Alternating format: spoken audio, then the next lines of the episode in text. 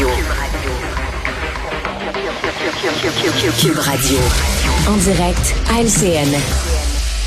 Une autre journée noire dans cette crise des médias après TVA, Bell, combien d'autres. Nouvelle ronde de compression. Cette fois, CBC Radio-Canada, 600 emplois abolis à travers le Canada, 250 côté francophone, idem du côté de la CBC.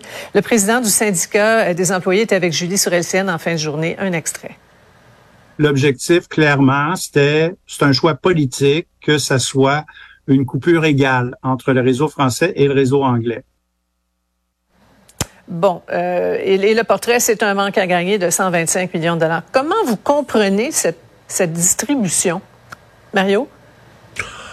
Ben, en tout cas, elle est remise en question au Québec. Euh, on entend entre les branches que ça a été la raison du départ de Michel Bissonnette, l'ancien euh, euh, vice-président qui était responsable du réseau français. parce que c'est pas, je veux dire, la, la, c'est triste à dire, mais en anglais, la CBC, puis tout ça, et personne qui écoute ça, là, ça a des parts de marché de 5-6% Ça n'a rien à voir avec ce que Radio-Canada représente au, au Québec. Et il semble que c'est là, d'ailleurs, que sont les pertes de revenus. Mais quand vient le temps de faire les, quand vient le temps de faire les, mm-hmm. les mises à pied, tout à coup, le français... Quand il vient le temps de faire les mises à pied, tout à coup, le français est important, là.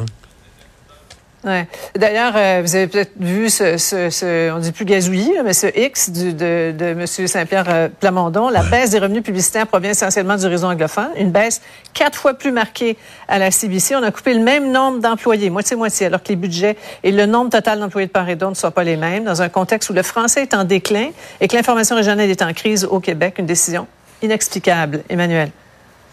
Oui, ben c'est sûr que ça soulève euh, de sérieuses questions, mais en même temps, l'ensemble de l'opération euh, mm. aujourd'hui est très, très stratégique et politique pour CBC. Ouais. Euh, c'est pas nouveau, c'était connu depuis de nombreuses semaines qu'une vague de compression mm. s'en venait. On l'attendait plus tard. Or, de quoi on parle depuis une semaine? De comment le gouvernement va redistribuer les 100 millions de dollars que, qui sont gagnés par l'entente avec mm. Google soudainement, Radio-Canada arrive avec ses compressions pour essayer de justement de plaider mhm. qu'elle mérite une part du gâteau. Ce qui est intéressant, c'est qu'aujourd'hui, la direction de CBC et Radio-Canada blâme le gouvernement en disant qu'on lui demande de rationaliser ses dépenses de 3%, comme on le fait pour tous mhm. les autres ministères au gouvernement. Or, du même souffle, la ministre Saint-Onge dit, écoutez, la décision finale n'est pas prise. Donc, on sent que derrière cette annonce choc de Radio-Canada, il y a aussi beaucoup de, de politique qui se navigue. Puis la preuve, c'est que on fait une telle annonce aujourd'hui, mais on n'est pas encore capable d'expliquer aux employés de Radio-Canada mhm. qui va être touché, quel secteur et comment. Et, on laisse des, centaines d'employés dans, un vide terrible. Qui va être touché, qui, ne le sera pas. Étrange façon de, fonctionner. Mais euh, en même temps, ça, soulève d'autres questions de, fond sur euh, l'usage. La, question est simple. Comment une organisation qui reçoit 1 milliard 200 millions de dollars par année en subvention euh, des contribuables peut euh, justifier de telles coupes à la hauteur ou à peu près à peu de choses près? Que ce qui a été annoncé dans le secteur privé qui n'ont pas de, subventions.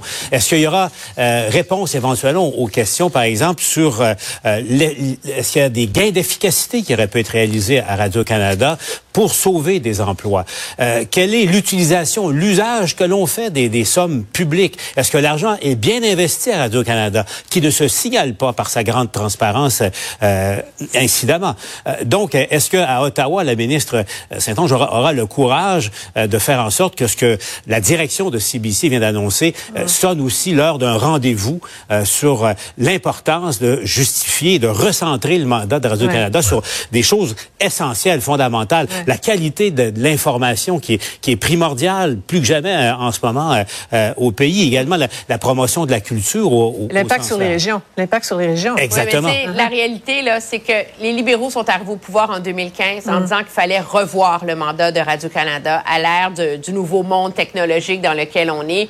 Ils l'ont jamais fait. Pourquoi? Pour des raisons politiques, de peur de s'aliéner leur électorat. Et là, tout d'un coup, la ministre dit qu'elle entame une réflexion. Je pense que c'est pas pour demain la veille. Ouais. En tout cas, les temps sont vraiment très durs pour euh, les médias. C'est un tout, tout petit monde. On se connaît tous. On a des amis là-bas. Et euh, vraiment, et on pense à eux ce soir. Oui, vraiment. On sympathise avec eux. Merci à vous trois. On se retrouve demain. Au revoir. Une autre vision de l'actualité. Cube Radio.